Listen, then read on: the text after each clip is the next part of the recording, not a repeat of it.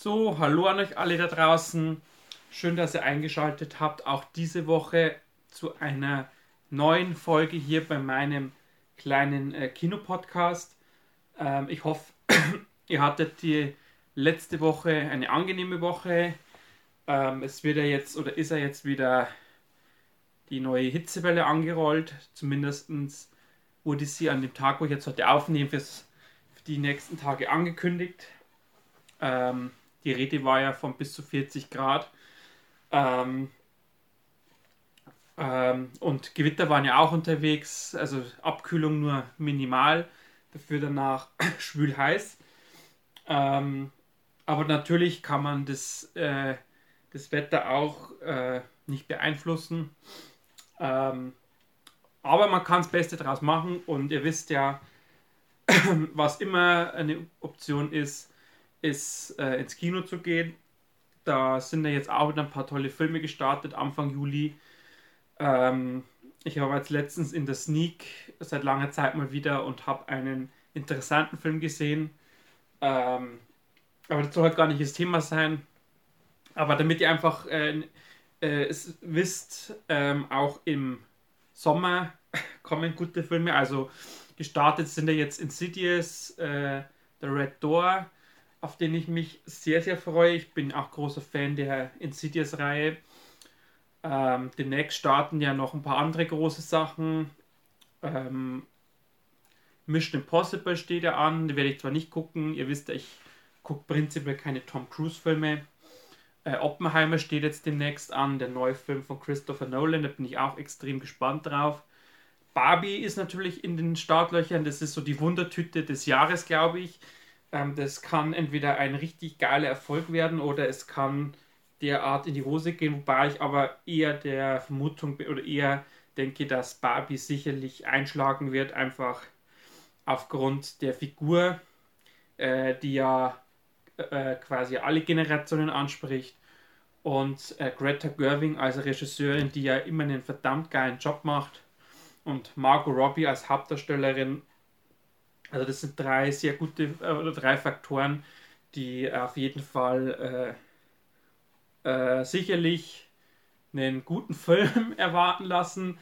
Äh, natürlich die Trailers sehen sehr, sehr knallig, rosa und kitschig irgendwie aus. Also äh, jetzt nicht das typ der typische Männerfilm, aber ich habe richtig Bock irgendwie auf Barbie. Na, vor allem, weil man ja gehört hat, der Film soll ja doch etwas ironischer, sat äh, satirischer sein bin ich, äh, also da freue ich mich extrem drauf. Ähm, aber es soll halt auch nicht das Thema sein. Ihr habt es wahrscheinlich am Titel schon gelesen. Ich möchte über eine Horror, äh, Splatter, Trash-Filmreihe sprechen, die jetzt ganz zufällig einfach, äh, also durch Zufall bin ich drauf gekommen, als ich äh, einen anderen Trash-Film ins Regal einräumen wollte. Und ich glaube, ich habe es euch noch nicht gezeigt. Und falls es euch gezeigt wird, zeige ich es euch einfach nochmal. Und zwar habe ich mir ja die letzten, in letzter Zeit ähm, die DVD von Superset, spiegelt jetzt ein bisschen, jetzt ist besser, gegönnt. Das ist übrigens die Rückseite, also sehr äh, schlicht gehalten. Den habe ich ja letztes Jahr im Oktober in Österreich ähm, gesehen und habe mich damit bestens amüsiert und äh, bin aus dem Lachen nicht mehr rausgekommen. Ähm, und hat einfach so viel Spaß mit dem Film, dass ich jetzt extrem froh bin, dass es den fürs Heimkino gibt. Ähm, muss aber gleich dazu sagen, äh, falls ihr euch den physisch holen wollt, äh, man kann den, also zumindest ich konnte ihn jetzt nur in Großbritannien bestellen. Bedeutet natürlich zu den äh, Frachtkosten kommt halt noch eine Zollgebühr dazu. Ich glaube, das waren so 7 Euro oder so. Die DVD selber, glaube ich, hat, was hat die jetzt gekostet? Ich glaube 15, 16 Euro und nochmal 7, 8 Euro Porto. Und wie gesagt, dann kommt halt die Zollgebühr noch dazu. Es kann natürlich sein, dass jetzt zum Zeitpunkt der Veröffentlichung, ich habe jetzt ehrlicherweise auch nicht recherchiert, dass es äh, Superset schon irgendwie als Streaming gibt oder vielleicht auch bestellbar aus Frankreich, ist eine französische Produktion. Oder vielleicht kann man auch anderweitig in Europa schon irgendwo erwerben. Ich wollte halt gleich zum Start haben. Und dementsprechend habe ich einfach das, diese paar Euro in, investiert für den Zoll, damit der deutsche Staat auch was davon hat. Und wie gesagt, ich habe diesen Film eingeräumt oder wollten einräumen. Und dann dachte ich mir, Mensch, da steht ja eine Filmreihe im Regal, über die wollte ich schon lange mal äh, eine eigene, Podcast-Folge machen, weil ich die Reihe sehr schätze. Und bevor das jetzt losgeht, habe ich noch was, wo ich nochmal auch auf diesem Wege noch Danke sagen möchte, ist an ähm, das Team von Cineamo. Ist ja, ihr wisst, ich habe auch schon einen Podcast darüber gemacht, ein Start-up-Unternehmen, äh, eine Start-up-App aus Würzburg, die sich ja auf die Fahnen geschrieben haben, äh, das Kino in Zeiten von digitalen, äh, in, von, ja, in Zeiten des Digitalen, in Zeiten des Online und also den ganzen äh, Social Media, sage ich jetzt mal, zu revolutionieren. Nicht, also Revolution ist der falsche Ausdruck, einfach um uns Besuchern in diesen hochtechnischen Zeiten einfach die Möglichkeit zu geben, das Kino auf einen ganz neuen Weg zu entdecken, während man aber auch das Kino, also nicht nur, dass man ähm, das Programm gleich auf dem Handy hat und muss jetzt nicht jede, sag mal, nicht jede Kinoseite oder jede Kino-Webseite aufrufen, sondern man kann quasi in der App die jeweiligen Kinos anwählen. Man kann auch, wenn man zum Beispiel einen Wunschfilm hat, äh, den Film anklicken und kann dann quasi sich anzeigen lassen, wo der Film läuft. Man kann aber auch, ähm, das habe ich ja auch schon mehrfach erwähnt, man kann auch über die App äh, oder es gibt auch natürlich eine Webversion, kann man äh, auch äh, so einen Kinosaal mal mieten. Äh, entweder für Filme oder für Gaming, also oder für Geburtstagsfeiern. So wie ich habe ja auch äh, letztes Jahr meinen Geburtstag quasi über die App äh, quasi gebucht. Konnte mir dann quasi halt meinen Kinosaal mieten. Ähm, also sowas ist zum Beispiel möglich. Da gibt es dann auch, äh, man sieht auch relativ sofort, was sowas kostet. Und das funktioniert auf jeden Fall. Und wie gesagt, man kann auch, wenn man jetzt äh, sagt, okay, ich möchte jetzt vielleicht irgendeinen Film im Kino sehen, lass es zum Beispiel jetzt, äh, man hat zum Beispiel Bock auf Herr der Ringe wieder im Kino oder man möchte jetzt den ersten Fast and Furious nochmal im Kino sehen, weil ähm, der letzte Teil einfach kacke war. Und dann denkt man sich, ach, der erste war doch toll. Dann kann man quasi den Film äh, bei seinem Wunschkino anfragen. Die fragen dann beim Verleih an, ob das quasi möglich ist, dass man den Film nochmal zeigt. Und wenn, die, wenn der Verleih sagt, es ist okay, dann ähm, wird daraus quasi eine öffentliche Veranstaltung. Äh, das Kino macht äh, macht quasi den, das quasi fest als einmaliges Event. Ähm, und wie gesagt, dann könnt ihr, wir alle, die Lust haben, uns den Film halt dann in entsprechenden Kino angucken. Also, wie gesagt, es ist eine ganz neue Form, Kino zu erleben und ähm, die haben mir einen wunderbaren Kalender wieder zugeschickt, äh, und zwar diesen wunderbaren Kinoplaner-Kalender. Das ist ein Riesenteil. Sieht man mich schon wieder gar nicht mehr. Ähm, der geht halt immer quasi von Juni, Ju, äh, beziehungsweise von Juli bis Juni. Ähm, und da hat man halt dann wirklich, der kommt natürlich bei mir an die Wand, äh, wo es natürlich am besten passt. Und da hast du natürlich, da kann man alles sauber eintragen, wie Geburtstage, wie besondere Ereignisse und in dem Kalender stehen aber auch filmtechnisch interessante äh, Daten drin, wie zum Beispiel sehe ich jetzt gleich am ersten Blick. Äh, 7. Oder 7. Januar 2024 ist äh, Golden Globe Verleihung und äh, mein liebster Schauspieler Nicolas Cage wird 60. Ähm, oder wie hier im Dezember, 9. Dezember ist 40 Jahre Star Wars 6. Äh, 10. Dezember ist 20 Jahre Herr der Ringe Rückkehr des Königs. Ähm, also solche prägnanten Daten sind schon mit eingetragen. Auch wie die ganzen Sachen wie Oscarverleihung. Ähm, es steht mit drin. Muss bloß gucken, wann die hier drin steht. Sofern die halt schon terminiert ist. Genau, hier steht es voraussichtlich 10. März. Äh, der Super Bowl steht mit drin, ist ja jetzt auch eins, äh, was ja viele Kinos jetzt für sich entdeckt haben, den Super Bowl zu übertragen. Ähm, oder halt wirklich auch äh, runde Geburtstage wie im April Penelope Cruz 50 Jahre. Ähm, oder hier im Januar Christian Bale 50 Jahre. Ähm, also das ist ein richtig schöner äh, Kalender. Da freue ich mich natürlich immer sehr, wenn die Jungs aus Würzburg da an mich denken. Ähm, und wie gesagt, ich möchte an dieser Stelle nochmal ein riesengroßes Danke sagen für das Zuschicken, ähm, dass ich hier einfach wieder meine ganzen äh, Termine eintragen kann und ähm, quasi nicht vergessen muss. Also nochmal vielen, vielen Dank, Stefan und das ganze Team ähm, für diesen Kinoplaner. Und ähm, dann würde ich sagen, sind wir mit der Einleitung durch. Ähm, lassen wir oder fangen wir einfach mal mit dem Thema an, was ich eigentlich heute euch äh, halt erzählen wollte. Und zwar, ähm, wie gesagt, als ich hier Superset einräumen wollte, bin ich auf äh, ähm, eine äh, Filmreihe gestoßen, die, wie ich, wie ich schon gesagt habe, sehr schätze. Ich weiß, viele sind da anderer Meinung. Ähm, aber ich, gesagt, ich habe alle Filme gesehen und für mich ist das eine irgendwie mittlerweile schon kultige Reihe. Und zwar geht es um äh, die Wrong Turn-Reihe. Ich weiß, es ist, wie gesagt, für den einen oder anderen denkt sich jetzt, okay, das ist jetzt absoluter Trash. Also es ist trashig, aber ich finde, es ist jetzt nicht mal so dieser absolute dumme, billige Trash, sondern es ist für mich halt einfach so, eine, so ein kultiger Trash mit ähm, sehr hohem Splatter-Anteil, mit einer sich steigernden Brutalität innerhalb der Reihe, sag ich jetzt mal. Und äh, die ähm, Wrong Turn-Reihe wurde ja 2021 war es. Ja, also quasi wieder neu gestartet oder beziehungsweise war ja, der, war ja die Idee, nach, also es sind jetzt insgesamt sieben Teile gibt es da. Ich habe natürlich alle zu Hause. Und nach dem sechsten Teil äh, war ja die Überlegung, äh, dass man das nochmal rebootet, wie es in Hollywood ja mittlerweile gang und gäbe ist. Und ähm,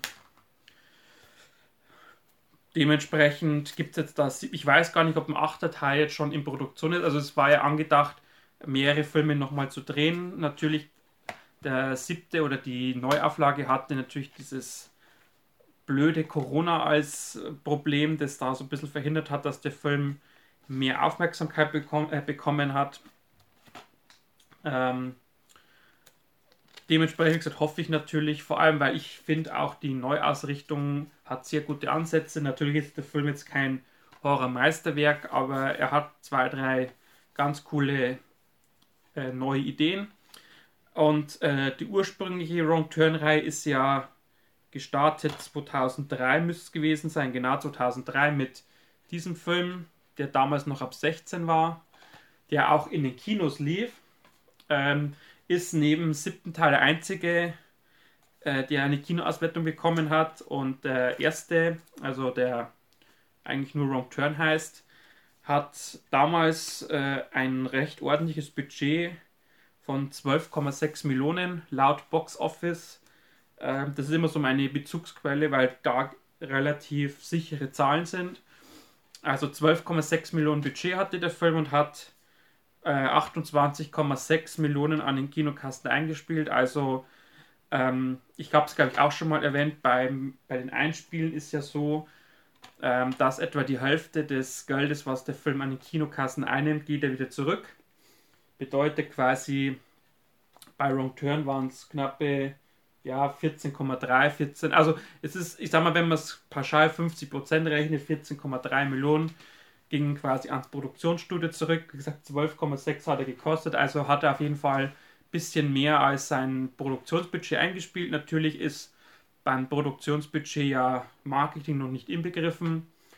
Ähm, so finale Zahlen, was er jetzt im in der physischen Heimkino-Auswertung habe ich jetzt nicht, aber ich denke mal, der wird auch noch ein paar Millionen. Also man ist davon auszugehen, dass Wrong Turn 1 äh, Gewinn gemacht hat, sonst hätte man ja nicht weitergemacht. Und bei diesen Wrong Turn-Filmen ist es ja im Großen und Ganzen so, darum werde ich jetzt auch nicht auf die Handlung der einzelnen Filme weiter eingehen, weil die eigentlich immer ziemlich identisch ist. Es geht um die, meistens in der, oder in der Regel um eine Gruppe Jugendlicher, die irgendwo unterwegs sind in den, äh, in den Wäldern von West Virginia äh, und die dann einfach vom, wie auch der Name schon sagt, Wrong Turn heißt der falsche Weg, die einfach vom richtigen Weg abkommen und dann in den Fängen von so einer Familie aus äh, Kannibalen landen, die auch äh, ziemlich entstellt aussehen, aufgrund, wie man natürlich im Lauf der Reihe halt mitbekommt, weil das halt Inzest ist. Ähm, und dementsprechend sehen halt diese Familienmitglieder äh, halt entsprechend auch optisch aus und die sind halt sehr gnadenlos, äh, wenig, äh, wenig wortfreudig oder sprachfreudig, dafür aber umso ausgeprägter in ihrem Jagdsinn, um es mal so auszudrücken. Und da wird halt dann im Prinzip quasi einer nach der anderen aus dieser Gruppe halt durch den Wald gejagt, äh, mit Pfeil und Bogen, mit anderen Fallen oder Waffen zur Strecke gebracht und dann quasi gekocht, gebrutzelt oder roh gegessen. ähm, natürlich ist es kein besonders tiefsinniger Plot oder keine besonders kreative Handlung, ähm, aber das macht halt für mich trotzdem irgendwie den Reiz dieser Wrong Turn-Reihe aus, weil man halt einfach äh, zwar einerseits weiß, was einen erwartet, ähm, was im Prinzip auch so kommen wird, ähm, aber trotzdem, wie gesagt, bin ich großer Fan der Reihe und wie gesagt, Teil 1 mit FSK 16, der lief noch im Kino und ab Teil 2, der heißt dann, also Teil 2 heißt Dead End, der ist dann schon ab 18. Übrigens alle Filme von Konstantin Film im Verleih, also auch jetzt nicht von irgendeinem so kleinen äh, Filmstudio, sondern äh, die Konstantin ist ja in Deutschland eigentlich mit so der größte Verleiher. Ähm, und das glaube ich, äh, also natürlich haben die Filme, also ab Teil 2, bedeutend weniger Budget äh, bekommen als äh, als noch äh, im ersten Teil. Äh, darum gab es halt dann nur noch die Heimkino-Auswertung, aber wie gesagt, wenn schon jemand wie Konstantin diesen Verleih übernimmt, das zumindest zeugt es davon, dass die in gewisser Weise auch von dieser Reihe überzeugt waren. Ähm, und ähm, wie gesagt, Teil 2, äh, ähm, natürlich, wie gesagt, geht es um, um eine Gruppe Jugendlicher, diesmal in, im Rahmen einer Reality-Show ähm, und die natürlich dann auch in den gleich, wieder in West Virginia in den Wäldern stattfindet und halt außer, aus den Ruder läuft und die Familie dieser Kannibalen bekommt halt wieder Nachschub für einen Kochtopf quasi. Ähm, also wie gesagt, hier ist natürlich schon ein etwas höherer Gewaltgrad, darum ist auch die Freigabe ab 18 und ähm, das zieht sich dann quasi ab Teil 2 einfach durch. Ähm, Teil 3 heißt dann Left for Dead. Sieht dann so das Cover aus. Ähm, da sieht man auch hier einen dieser Kannibalentypen mit der Axt, wie er gerade eine hilflose Frau äh, erschlägt.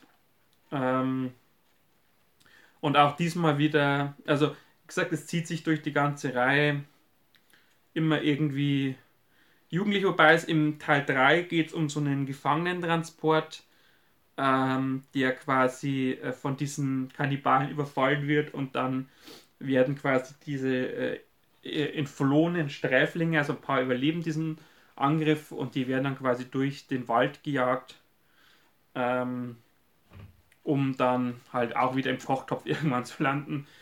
Äh, natürlich ist auch immer in jedem Teil irgendwo auch mal ein paar junge Frauen mit dabei. Willst ja solchen Trash-Filmen äh, gehört das ja irgendwie mit dazu. Also soll jetzt irgendwie nicht abwertend oder sexistisch klingen, ähm, aber das ist halt ein Stilmittel des Trash, dass halt da äh, Frauen mit oder junge Frauen mit dabei sind, einfach halt um dieses, äh, diese wunderbare Aussage Sex Sells halt zu bestätigen. Ich sag, ich persönlich bräuchte es jetzt nicht unbedingt, ähm, aber wie gesagt, es ist halt im Trash dieses äh, typische Stilmittel. Ähm, Teil 4 ist dann, äh, heißt Bloody Beginnings. Das ist dann quasi so, ein, so eine Art Spin-off, wo man quasi einen Rückblick bekommt. Schaut das Cover so aus. zeigt natürlich schon an, es spielt im Winter. Und ähm, wir sind zwar wieder in West Virginia, aber diesmal spielt der Film in einer alten Klinik, ähm, in einer verlassenen Klinik und da wohnt quasi diese, ähm, oder da kommt quasi diese Familie eigentlich her, das wird so ein bisschen erläutert. Und ähm, die leben quasi da in dieser Klinik, äh, da wurden halt entsprechende äh, Experimente, Versuche unternommen. Ähm, und ähm, daraus äh, haben sich dann quasi ein paar Überlebende, die dann quasi ähm, sich äh, dafür rächen wollten, dass an ihnen Versuch gemacht worden sind. Und natürlich haben wir wieder unsere, äh, unsere Gruppe junger Menschen, die in dem Fall halt mit Motorschlitten einfach durch die Wälder fahren, da hinfahren, da quasi Party machen wollen und dann treffen sie halt auf diese Hinterwäldler, die dann äh, natürlich Jagd drauf machen. Hier sieht man dann auch nochmal, ich hoffe, man kann es sehen, da ist einer der, der äh, Brüder und hier sieht man nochmal ein und hier ist auch nochmal, das ist eigentlich so die, die drei wichtigsten äh, Kannibalen. ähm, mein von der Qualität her, es ist halt ab Teil oder eigentlich, also viele, für viele ist ja Teil 1 qualitativ der hochwertigste. Ähm, natürlich ist es auch der unbrutalste, aber natürlich, also qualitativ ab, also zwischen Teil 2 und 6, die nehmen sich qualitativ irgendwie nichts. Es ist halt, ein Level, wenn man weiß, okay, man steht auf sowas, wenn man weiß, das erwartet oder das bekommt man, gibt so ein schönes Wort, das heißt Erwartungshaltungsmanagement. Also wenn man jetzt nicht die Erwartungen an äh, hat, dass es irgendwie ein technisch hochwertiger Film ist, der tiefsinnige Charaktere hat, der eine tiefsinnige Story hat, äh, dann ist man auf jeden Fall hier gut aufgehoben. Ähm, Teil 5 heißt dann Bloodlines. Sieht das so, äh, so das Cover aus. Ähm, äh, hier ist es dann quasi so, dass diese Kannibalen jetzt in eine Stadt kommen. Ähm, da ist dann dieses Mountain Man Festival. Und ähm, natürlich sind in dieser Stadt nicht nur viele äh, Einwohner, sondern auch natürlich von weit her gereiste Besucher. Und ähm, aus irgendwelchen Gründen erfährt natürlich diese Kannibalenfamilie, dass da ganz viele Menschen sind und die kommen dann quasi mit in die Stadt oder kommen in die Stadt, mischen damit auf, äh, finden da natürlich wieder viele hilflose Opfer und ähm, ähm, da geht natürlich dann wieder ziemlich blutig zur Sache. Es gibt da, wenn ich mich recht erinnere, in dem Film eine Szene, ähm, wo dann einer dieser Gefängniswärter, ich glaube es war ein Gefängniswärter, der wird quasi überwältigt, wird dann quasi gefesselt. Es, wird so gefesselt, dass er quasi unter seinem Kinn eine Knarre hat und äh, wenn er dann quasi, er ist also so äh, fixiert, dass er sich nicht befreien kann und das Einzige, wie er sich befreit, also wenn er eine gewisse Bewegung macht, ich glaube, er hängt irgendwo oder steht irgendwo und wenn er quasi sich runter bewegt, ähm, dann löst das halt quasi den Abzug aus und ballert ihm den Kopf weg. Ähm, also die Szene kann mich halt an diesen aus diesem Film halt immer sehr gut erinnern, weil das für mich so die prägende Szene des Films war. Ähm, aber auch hier natürlich wieder viel Blut, viel abgehackte Körperteile, äh, junge Menschen, die nicht wissen, was sie tun sollen. Und ähm, dementsprechend äh, ist es für diese Kannibalen äh, Inzestfamilie leicht, äh, da neue Opfer zu finden. Dann sind wir schon bei Teil 6 der nennt sich Last Resort. Ähm, in der unrated Fassung äh, natürlich wieder auch ab 18. Ähm, und diesmal ähm, äh, versucht man wieder ein bisschen was äh, auszuprobieren. Es geht um äh, einen Typen, der heißt Danny. Also ich versuche jetzt mal ein bisschen vorzulesen. Ähm, und äh, der ist quasi, äh, der erbt was, äh, so ein Resort, so ein Ferienresort, genau, äh, in West Virginia natürlich. Und da treff, trifft er auf zwei andere, also auf die, auf den Jackson und auf die Sally. Ähm, und äh, nach und nach quasi kommt halt raus, dass die beiden auch zu so einer, also quasi Mitglieder dieser Kannibalenfamilie sind, nur äh, in dem Fall, dass halt die noch normal aussehen und die suchen quasi, ähm, oder die nutzen jetzt, dass, dass dieser Danny kommt, quasi als Frischfleisch oder frischer Genpool für diese ganze Familie und ähm, die Sally soll quasi mit dem Danny quasi verheiratet werden, äh, soll dann auch Kinder von ihm bekommen, das einfach in diesen in diese Familie, beziehungsweise dieser, dieser Danny ist ja auch quasi in gewisser Weise weitschichtig mit dieser Kannibalenfamilie ja verwandt. Ähm, da spielt dann auch so ein bisschen die Thematik mit Sinti und Roma noch mit rein. Also jetzt im übertragenen Sinne, also quasi so eine, so eine, ja, wie soll ich sagen, nicht ausgestoßene äh, ethnische Gruppe, sondern einfach so eine Gruppe von Menschen, die halt am Rande der Gesellschaft leben. Und ähm, ähm, wie gesagt, nach und nach decken sich halt diese Geheimnisse auf. Dann ist äh, dieses alte Resort ist quasi, hat dann so einen Keller, kann ich mich noch erinnern, an eines, also an diesen Part, wo sie in diesem Keller sind, der halt aussieht wie, ja, wie so ein Gewölbe, wie man es zum Beispiel aus Indiana Jones kennt oder aus Abenteuerfilmen. Und ähm, da wird quasi dieser Danny halt hingelockt. Ähm, und da trifft, trifft er natürlich auch auf diese entstellten Inzestbrüder, die natürlich äh, auch wieder dabei sind, hilflose Menschen zu jagen in gewisser Weise. Ähm, wie gesagt, hier versucht man mal, es erst, also hier versucht man in dieser, also dieser Kannibalenfamilie äh, ein bisschen mehr noch Umfang zu verleihen, äh, den ein oder anderen äh, also kleineren Pfad neu zu, zu legen. Fand ich übrigens äh, ziemlich interessant, dass man mal in diese Richtung geht. Ähm, natürlich, ähm, im Grunde geht es halt nur darum, dass halt durch diese verrückten Menschen halt da wieder schlachten können. Ähm, und dann sind wir jetzt auch schon beim neuesten Teil. Der heißt Wrong Turn, der Foundation. Sieht dann vom Cover her so aus. Ähm, da gibt es jetzt wieder ein paar Zahlen. Ähm, der Film hat knapp 5 Millionen, also 4,8 offiziell an den Kinokasten eingespielt. Plus, das, die Zahl habe ich noch rausgefunden, 2 Millionen im Home Entertainment Bereich, also zusammen knapp 7 Millionen. Budget habe ich leider keines gefunden, was hier, äh, also was hier reingesteckt worden ist. Ich schätze aber mal, es wird ein niedriger, einstelliger Millionenbetrag gewesen sein. Und wie gesagt, ähm, durch Corona hat diese Neuauflage äh, leider Gottes, ja, die ist halt wie so viele andere Filme dieser Zeit halt untergegangen. Und ähm, bei, bei diesem Wrong Turn, ähm, der hat jetzt mit dieser ursprünglichen Kannibalenfamilie gar nichts mehr zu tun.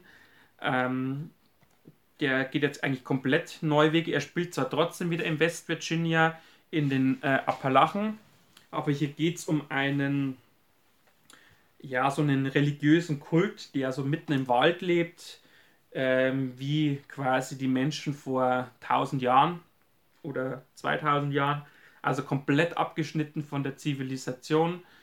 Ähm, und natürlich haben wir wieder eine Gruppe Jugendlicher, junge Menschen, die sind äh, so fünf äh, Freunde aus New York, die halt dann einen Campingausflug machen und ähm, also hier steht, der Kult ist 150 Jahre alt, aber wie gesagt, so von der Lebensweise her, äh, wie gesagt, leben die halt auch von der, wie sie halt sich geben, halt, als wären sie quasi Steinzeitmenschen. ähm, und die haben sich halt damals äh, im Föderationskrieg quasi abgesplittet, ähm, um halt in der Wildnis eine neue äh, Zivilisation aufzubauen. Ähm, und wie gesagt, da kommen halt die Freunde hin und ähm, kommen halt so mit dieser Foundation, so halt nennen sich die quasi so in Kontakt und müssen halt feststellen, okay, dass das äh, primitive Menschen sind, die dann auch, wie man sie am Cover sieht, sich entsprechend auch kleiden für gewisse Rituale, ähm, um dann äh, ja in gewisser Weise auch Menschenopfer zu bringen. Also hier ist der, der Brutalitätsgrad wieder deutlich zurückgefahren. Ich frage mich auch, warum der Film ein FSK 18 bekommen hat. Also ich hätte jetzt vom, so im groben Rückblick, ähm, also ich habe den Film damals leider nicht im Kino gesehen, weil der in einer Zeit im Kino lief, wo meine Kinos in der Region zu hatten ähm, und man nur damals ins Kino durfte, wenn man quasi geimpft war. Und ich hatte damals noch nicht den vollen Impfschutz, darum habe ich den dann nur im Streaming gesehen. Der kam auch relativ kurz nach dem Kino. 2021 war das auch als Streaming.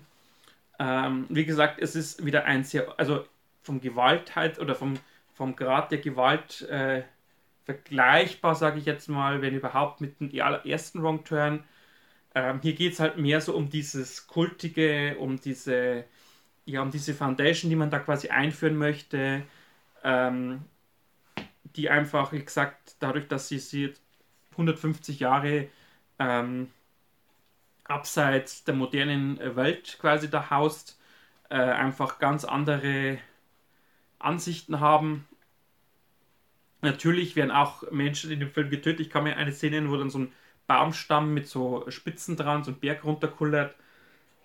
Und dann zwei, drei, ich glaube, zwei oder drei waren, von diesen Jugendlichen aufspießt. Ähm, aber insgesamt äh, eher ist es ein Film, der eher so ein bisschen auf die Psyche auch gehen soll, der einfach äh, möchte, dass sich die, der Horror eher im Kopf abspielt. Und ähm, von dem her, äh, wie gesagt, ich finde es äh, interessant, welchen Weg das von hier jetzt geht. Bin natürlich auch gespannt, wie es weitergeht, sofern es weitergeht. Ähm, Hauptdarstellerin ist übrigens die Charlotte Vega. Ich glaube, die kennt der ein oder andere vielleicht. Also ist jetzt nicht die unbekannteste ähm, Darstellerin. Und ähm, es ist wie gesagt, äh, ich weiß, viele mögen das nicht. Äh, viele haben damit ihr Problem gehabt mit dieser, in, ja nicht Inspiration, sondern mit dieser Interpretation von Wrong Turn. Ähm, wie gesagt, ich fand es ganz interessant. Wie gesagt, ich hoffe natürlich, wenn es weitergeht, dass es dann auch nochmal ein bisschen härter zur Sache geht. Ähm, weil das gehört einfach irgendwie mit dazu, dass da Körperteile irgendwie durch die Luft fliegen äh, gesagt, man, man, man, assoziiert halt mit Wrong Turn dieses ultra brutale. Ähm, und dementsprechend muss man gucken, was die Zeit bringt. Ähm, aber ich bin Fan dieser Reihe, ich mag die Filme. Ähm, wie gesagt, man weiß, was man bekommt. Und ähm, ich finde es unterhaltsam, ich finde es äh, nett anzusehen und ähm, dachte mir einfach, ich quatsch heute ein bisschen drüber wie gesagt, es, man kann das halt relativ in kurzen Sätzen zusammenfassen. Es ist wie bei Scream, ist ja ähnlich, geht es eigentlich immer ums Gleiche. Ähm, äh, nur, dass man, wie gesagt, halt hier so im Splatter-Trash-Bereich unterwegs sind. Ähm, und ich glaube, ich bin mir auch sicher, dass Wrong Turn zumindest die erste, also die, die äh, ersten sechs Filme der Originalreihe, dass die bei Horror, dass die ich sage jetzt auch mal in diesem Bereich schon moderne Klassiker sind, die einfach, glaube ich, jeder, der äh, Trash guckt oder Splatter mag, der weiß, was Wrong Turn ist. Ähm, und wie gesagt, man muss gucken, wie es jetzt mit der Neuausrichtung weitergeht. Ich werde auf jeden Fall, wenn eine, ein neuer Teil kommt, auf jeden Fall gucken. Und äh, ich, ihr dürft natürlich gerne drunter schreiben, was ihr von Wrong Turn haltet, wie ihr zu dieser Filmreihe steht. Ähm, was ihr von dieser Kannibalenfamilie haltet. Ähm, und wie gesagt, was eure Meinung einfach zu diesen mittlerweile sieben Filmen ist. Wie gesagt, dürft ihr mir gerne Bescheid geben. Dann würde ich sagen, war es das für diese Woche. Ähm, ich wünsche euch allen auf jeden Fall eine schöne Zeit bis höchstwahrscheinlich nächste Woche zum nächsten Podcast. Ähm, und äh, falls ihr ins Kino geht, viel Spaß im Kino. Falls ihr jetzt Bock auf Wrong Turn habt, dann natürlich viel Spaß bei Wrong Turn. ähm, und dann sehen und hören wir uns einfach im nächsten Podcast. Bis dahin alles Gute und ciao, ciao.